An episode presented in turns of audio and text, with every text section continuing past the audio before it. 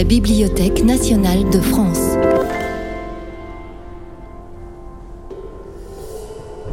Les portraits de la BNF. Jean-François Champollion et la naissance de l'égyptologie par Hélène Virenque. La Bibliothèque nationale de France tient dans ses fonds de précieux documents qui appartiennent à l'histoire. Des manuscrits, des photos, des enregistrements qui se retrouvent entre les mains des chercheurs et des historiens de la BNF qui les mettent alors en lumière. Hélène Virenque est chargée de collection à la Bibliothèque nationale de France et égyptologue, et elle va nous raconter l'histoire de Jean-François Champollion ce jeune savant français qui réussit au début du 19e siècle à déchiffrer les hiéroglyphes égyptiens, cette langue qui avait échappé à la connaissance des hommes pendant plus de 1500 ans. Hélène Virenque. La civilisation égyptienne, elle s'étend sur 3000 ans. Les premiers hiéroglyphes apparaissent en moins 3200 et au IVe siècle après Jésus-Christ, on a une disparition de ces signes suite euh, au fait que l'Égypte devient chrétienne. Donc les chrétiens ne veulent plus de ces hiéroglyphes qui étaient une écriture païenne en quelque sorte. Et à partir de ce moment-là, le sens, la compréhension de ces signes a été perdu pour des centaines d'années. On a eu bien sûr des euh, propositions plus ou moins ésotériques, hermétiques, de savants, de religieux, d'antiquisants qui s'intéressaient à, à l'Égypte, mais ils ne sont pas parvenus parce qu'il leur manquait sans doute des documents qui sont apparus plus tard lors d'expéditions, lors de voyages en Égypte. Le meilleur exemple, c'est l'expédition de Bonaparte. Donc on est en 1798, Bonaparte décide pour des raisons militaires d'aller en Égypte pour combattre les Anglais. Et il emmène aussi une commission de savants avec lui qui vont recueillir des antiquités. Au cours de ces recherches à Rosette, donc à côté d'Alexandrie, ils vont découvrir une pierre qui est un fragment de stèle en réalité et qui euh, comprend le texte d'un décret d'un pharaon euh, qui date de 196 avant Jésus-Christ. Cette pierre, donc cette pierre de Rosette, a la particularité de présenter le même texte sous trois écritures différentes. Le premier texte est en égyptien dessiné en jolis hiéroglyphes. Le deuxième texte est une version très très simplifiée des hiéroglyphes qu'on appelle le démotique. Donc là, il s'agit bien de la langue égyptienne. Et la troisième partie, c'est une autre langue, cette fois c'est du grec. Mais on a bien le même texte en trois écritures. Et les premiers savants qui vont s'approcher de cette pierre et, l'observer, essayer de recopier les signes, vont tout de suite saisir l'importance de ce document. Ils vont se dire c'est un document fondamental pour reprendre la course au déchiffrement des hiéroglyphes. L'intérêt de cette stèle, c'est parce qu'on a du grec ancien dessus, et tout le monde comprenait le grec ancien à l'époque. Donc à partir de là, on sait qu'il va falloir trouver des possibilités de comparaison, que ce sera plus facile de trouver des comparaisons entre le texte grec et cette écriture hiéroglyphique qu'on comprenait à peine en réalité. Et ils se sont dit, c'est euh, vraiment une très bonne occasion de relancer le déchiffrement des hiéroglyphes, cette course euh, qui animait beaucoup de, milieux académiques euh, européens. Et ils vont faire des copies sur place qu'ils vont envoyer en France. Plusieurs savants en France, en Angleterre, en Allemagne s'y intéressent. Et on pourrait penser que la solution est toute trouvée, que les traductions se font en un clin d'œil. Mais ça va mettre des années avant qu'elles soient réellement traduites. Ça va mettre quasiment une vingtaine d'années. Donc cette pierre qui va être identifiée comme un document clé, il faut comprendre, elle a été trouvée en 1799, et en fait c'est que le début de l'histoire.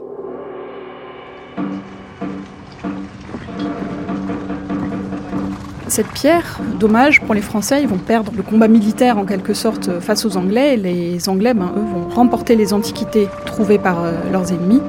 Et la pierre de Rosette ne va jamais toucher le sol français. Elle va aller directement au British Museum où elle est toujours conservée.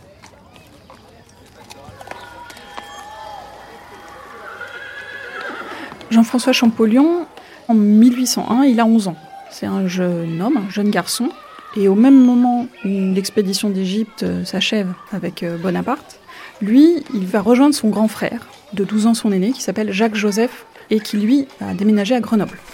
Et à Grenoble, l'aîné va prendre soin de son frère et va l'entraîner dans des études liées à l'Antiquité, liées aux langues orientales. Et euh, outre le latin et le grec, ça c'est son éducation classique, il s'intéresse à l'araméen, à l'arabe, à l'hébreu. Et on voit déjà chez lui une fascination précoce pour les langues anciennes, pour les langues orientales, pour les étymologies, avec ce souci d'approfondir euh, voilà, les signes, les mots, les racines, euh, qui va le, guider toute sa vie.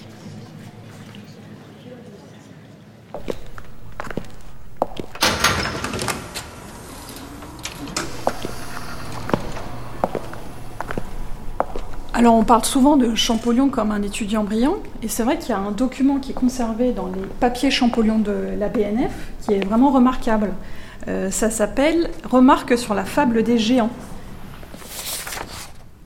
Dans ce mémoire, qu'il écrit à l'âge de 14 ans, il évoque différents types de sources. Donc on voit qu'il a marqué euh, des références à Hésiode, à Apollodore, à Ovide, donc des grands auteurs classiques, mais il fait référence aussi à des mythologies scandinaves et égyptiennes. Donc on perçoit aussi le large spectre de ces, de ces sources, de ces références. Il y a des correspondances qui s'établissent et on a vraiment les prémices de son travail euh, dès ces années-là. Euh, en tant qu'égyptologue, c'est quand même très impressionnant d'être face à un mémoire de ce type pour quelqu'un qui avait 14 ans. C'est impressionnant euh, et, c'est émouvant à la fois de voir son écriture qui va évoluer mais qui est l'écriture d'un jeune homme. Les années que Champollion passe à Grenoble en tant que lycéen, c'est celle où il va construire son intérêt pour les langues orientales. Au début, il s'intéresse à plein de langues différentes et au fur et à mesure, ça va s'affiner. Il va se dire, ben, moi, c'est l'Égyptien, c'est la civilisation égyptienne qui m'intéresse, euh, son architecture, euh, ses pharaons. Et c'est véritablement une vocation. Il sait que c'est ça qui va le guider tout au long de sa vie. Mes chers parents, je veux faire de l'Égypte, cette antique nation, une étude approfondie et continuelle. L'enthousiasme, là où la description de leurs monuments énormes m'a porté, l'admiration dont m'ont rempli leur puissance et leur connaissance vont s'accroître par les nouvelles notions que j'acquerrai. De tous les peuples que j'aime le mieux, j'avouerai qu'aucun n'égale les Égyptiens dans mon cœur.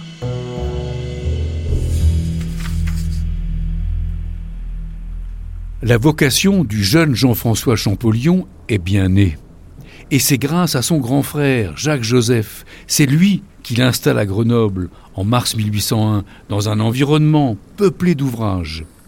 Le jeune étudiant s'initie alors à l'hébreu, à l'arabe, au syriaque et surprend par ses facultés intellectuelles.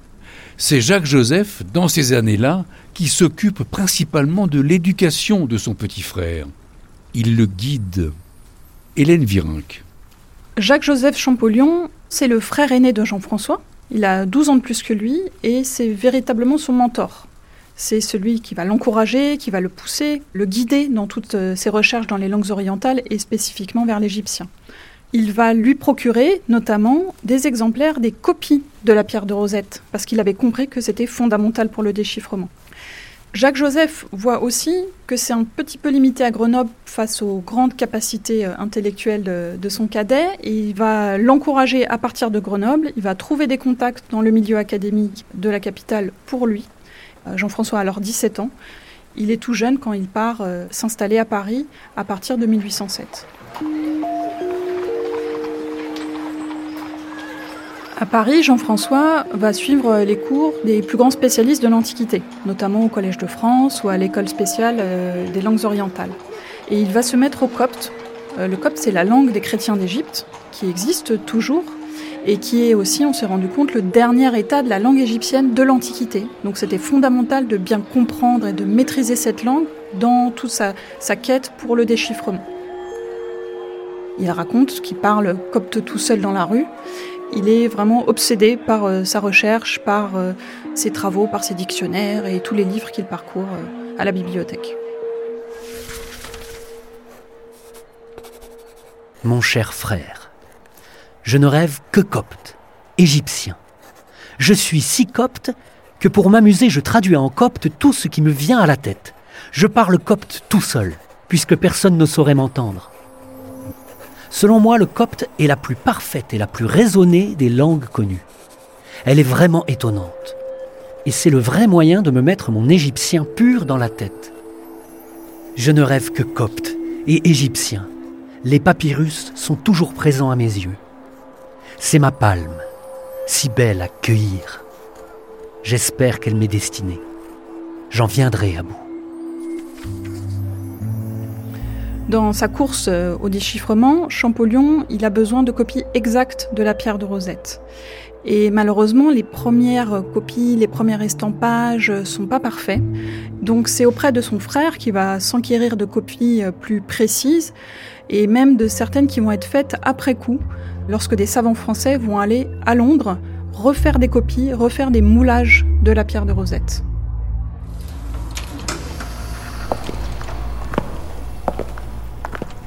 Donc la pierre de Rosette se trouve euh, au British Museum, mais nous, à la Bibliothèque nationale de France, on a la chance d'avoir une des estampes qui a été faite directement sur la pierre de Rosette. C'est une sorte de photocopie de l'époque, en noir et blanc. Euh, on a sous nos yeux un document qui fait euh, un mètre de haut, qui est le résultat d'une technique d'impression.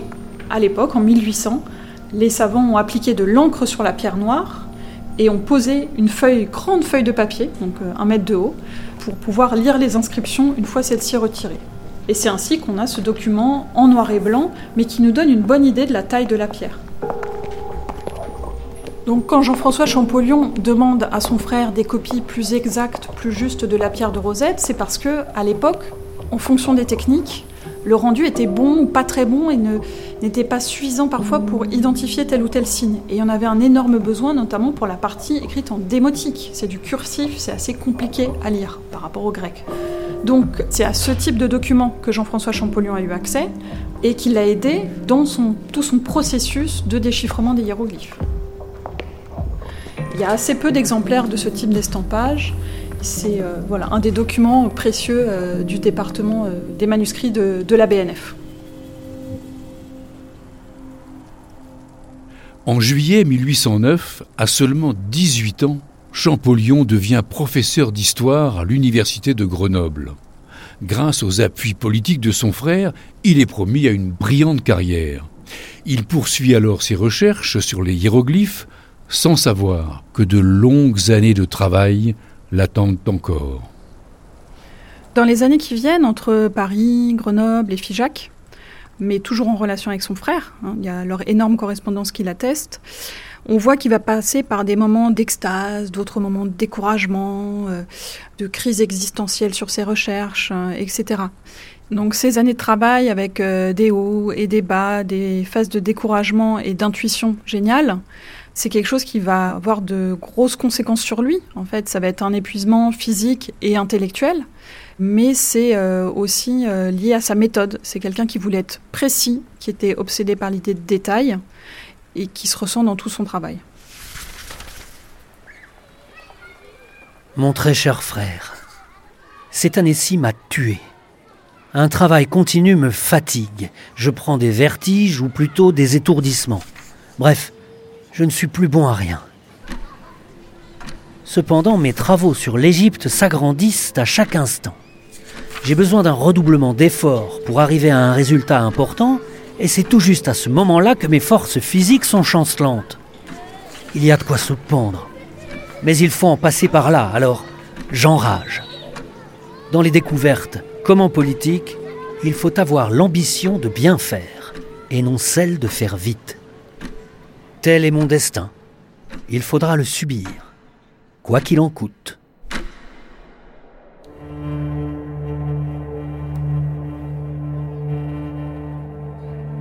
En 1822, après toutes ces années de travail acharné, toutes ces années d'études effrénées, Champollion arrive enfin à déchiffrer les hiéroglyphes.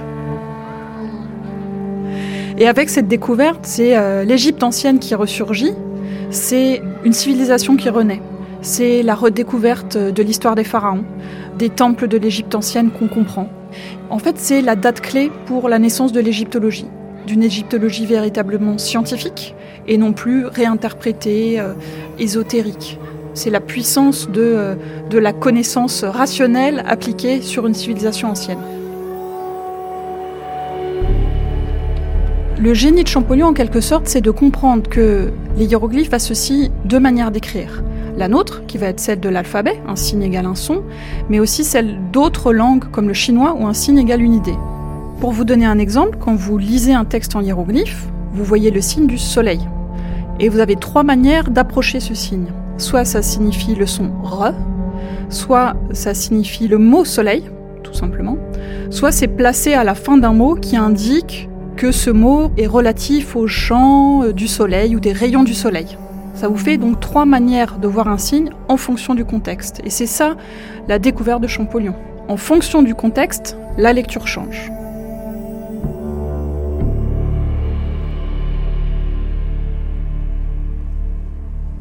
En 1822, le 14 septembre, à l'âge de 32 ans et après 20 ans de recherche, Jean-François Champollion réalise un véritable exploit en déchiffrant les hiéroglyphes. Il soumet alors quelques jours plus tard le fruit de son travail devant l'Académie française réunie en assemblée extraordinaire. Il accède à la reconnaissance de ses pairs et s'ensuit le début de l'accomplissement de sa carrière. Il est nommé chevalier de la Légion d'honneur par Charles X en 1825. L'année suivante, il devient conservateur des collections égyptiennes du musée du Louvre. Mais il lui reste pourtant encore une chose à accomplir, et pas des moindres. Jean-François Champollion n'a jamais vu l'Égypte de ses propres yeux. Hélène Virenque. Imaginez-vous ce que ça représente pour Champollion qui a travaillé des années durant dans des bibliothèques, qui a déchiffré des papyrus avec euh, des inscriptions en pattes de mouche, et qui n'est jamais allé sur le terrain. Et en fait, ce manque de ne pas pouvoir aller en Égypte, ça l'a sans doute habité de nombreuses années. Il dit qu'il rêve des merveilles de l'Égypte, il rêve de Luxor, il en rêve la nuit. Il a passé quand même 20 ans à étudier les hiéroglyphes, et il n'est jamais allé en Égypte tout d'un coup, ça y est, le projet se monte. 30 ans après la découverte de la pierre de Rosette par Bonaparte et 6 ans après avoir déchiffré les hiéroglyphes, le projet de voyage de Champollion en Égypte se précise, mais il faut un financement. Et c'est directement auprès du roi Charles X qu'il fait sa demande. Votre Majesté, on ne saurait fixer l'importance des découvertes historiques que peut amener une étude approfondie des édifices antiques de l'Égypte. Un voyage entrepris maintenant par un petit nombre de personnes bien préparées produira incontestablement des résultats scientifiques. Et c'est à la France, si propice au progrès des sciences, de recueillir les souvenirs gravés sur ces monuments témoins d'une civilisation primitive, de rechercher sur chaque temple les inscriptions donnant l'époque précise de leur fondation, de copier les tableaux mythologiques, de prendre dans les temples des calques représentant les souverains de l'Égypte, et enfin d'acquérir à un prix convenable quelques-uns des plus utiles ouvrages de la littérature arabe qui manquent à la bibliothèque du roi. Tels sont le but, le plan et les motifs d'un voyage en Égypte. Et pour l'exécuter, M. Champollion n'attend plus que les ordres du roi. Ce rêve, devient réalité en 1828 avec l'appui du roi Charles X, côté français, et Champollion, avec l'aide de son euh, collègue et ami qui est aussi égyptologue, Rosellini, va monter une expédition franco-toscane constituée de beaucoup de dessinateurs. Et c'est euh, cette petite équipe, hein, ils sont une vingtaine de personnes, qui va s'embarquer à l'été 1828.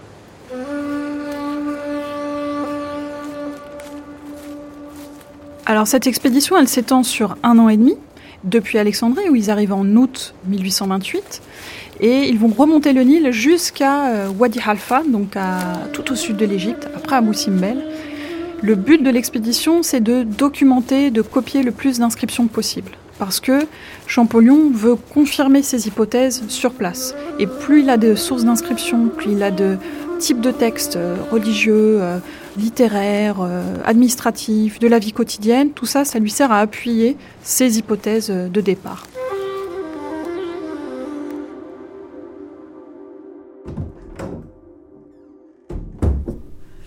Là, on est devant son carnet de bord qu'il a tenu pendant son voyage en Égypte en 1828-1829. Et c'est très émouvant de pouvoir euh, tenir entre ses mains le fruit des recherches de ce savant son journal de bord où il raconte euh, quand il entre dans une tombe pour la première fois, quand il pénètre dans un temple en caleçon et en, chemise. Donc il raconte euh, le quotidien de son voyage, euh, des rapports avec ses collègues, de sa découverte de la vallée du Nil. Et c'est, touchant de, lire ces, espèces de petites pattes de mouche, enfin Champollion écrit très bien, et de le suivre ainsi d'Alexandrie jusqu'à Abou Simbel sur la trace des pharaons.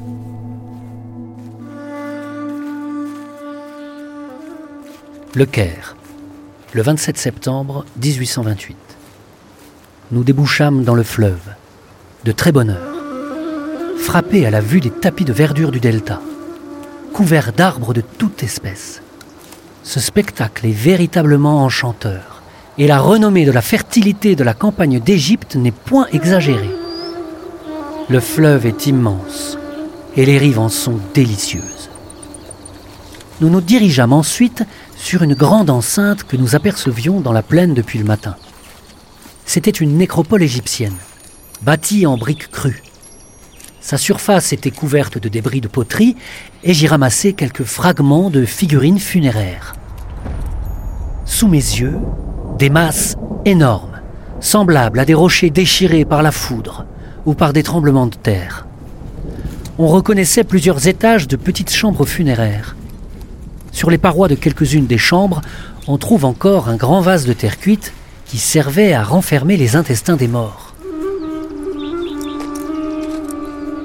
Adieu, le temps me presse. Je cours à de nouvelles explorations. Soyez sans inquiétude. Les dieux de l'Égypte veillent sur nous. Ce voyage en Égypte, c'est pour Champollion le voyage de toute une vie. C'est à la fois une mission très scientifique, très cadrée, pour euh, la France et pour la Toscane, mais pour Champollion, c'est véritablement une émotion puisque ça fait 20 ans qu'il attend de pouvoir découvrir les rives de la vallée du Nil et de voir des monuments qui sont grands, pas seulement des petites choses qu'il voyait dans les musées, des petits papyrus, des, des, petits objets. Là, il se retrouve face à des temples recouverts d'inscriptions. Il y a des murs entiers de hiéroglyphes qui s'offrent à son regard. Il parle de la fascination qu'il a pour le temple de Luxor, de la beauté des obélisques qui se dressaient devant euh, ce temple. Il parle de ces colosses majestueux qui sont sur la façade du temple d'Abou Simbel, des grands temples de l'époque ptolémaïque euh, situés en Haute-Égypte. Il est emporté, il est fasciné, c'est ça qui l'anime, qui le, qui le fait vibrer.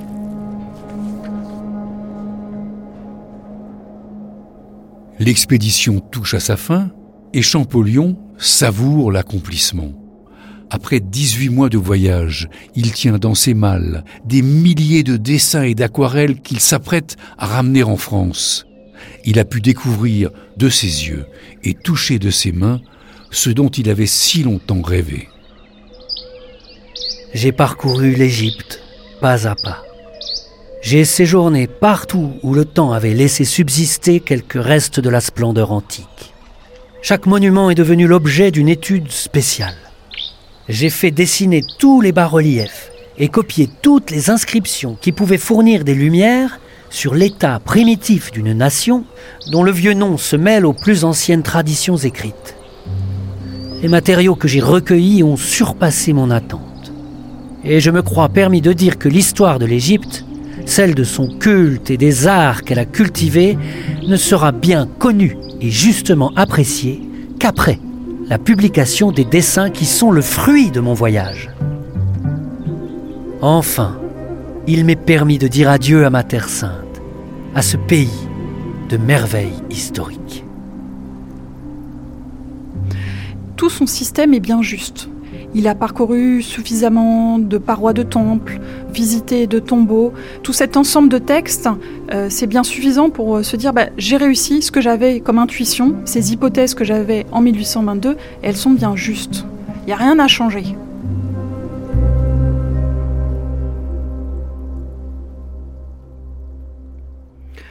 En janvier 1830, Jean-François Champollion rentre d'Égypte avec euh, des dessins plein euh, ses bagages, euh, des objets qu'il ramène pour le Louvre aussi. Et il a plein d'idées en tête, plein de projets de publications liés à son voyage, liés à son approfondissement de la langue égyptienne qu'il a pu mesurer au cours de ces nombreux mois. Dans les mois qui viennent, on va voir qu'il va cumuler tous les postes les plus prestigieux de l'égyptologie française. C'est complètement fou. Il est à la fois conservateur au musée du Louvre, académicien et professeur au Collège de France. Et il compte pas s'arrêter là parce que avec son voyage en Égypte, bah, lui, il a envie de publier plein de choses. Il veut euh, publier sa grammaire qu'il avait euh, préparée depuis plusieurs années. Il a des idées qui fusent de partout. Et au milieu de tous ces projets, et c'est ça l'ironie et, la tristesse de la fin de sa vie, Balzac disait qu'il avait été consumé par euh, son travail sur les hiéroglyphes, et c'est peut-être ça, au final, qui lui a porté son dernier coup fatal, puisqu'il meurt le 4 mars 1832, au milieu d'une carrière qui était fulgurante.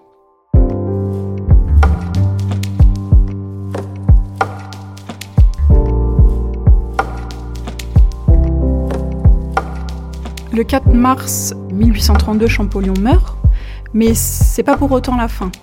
Ses publications, ses tentatives, son œuvre inachevée, publiée après sa mort, elle va continuer à influencer le travail des chercheurs encore aujourd'hui.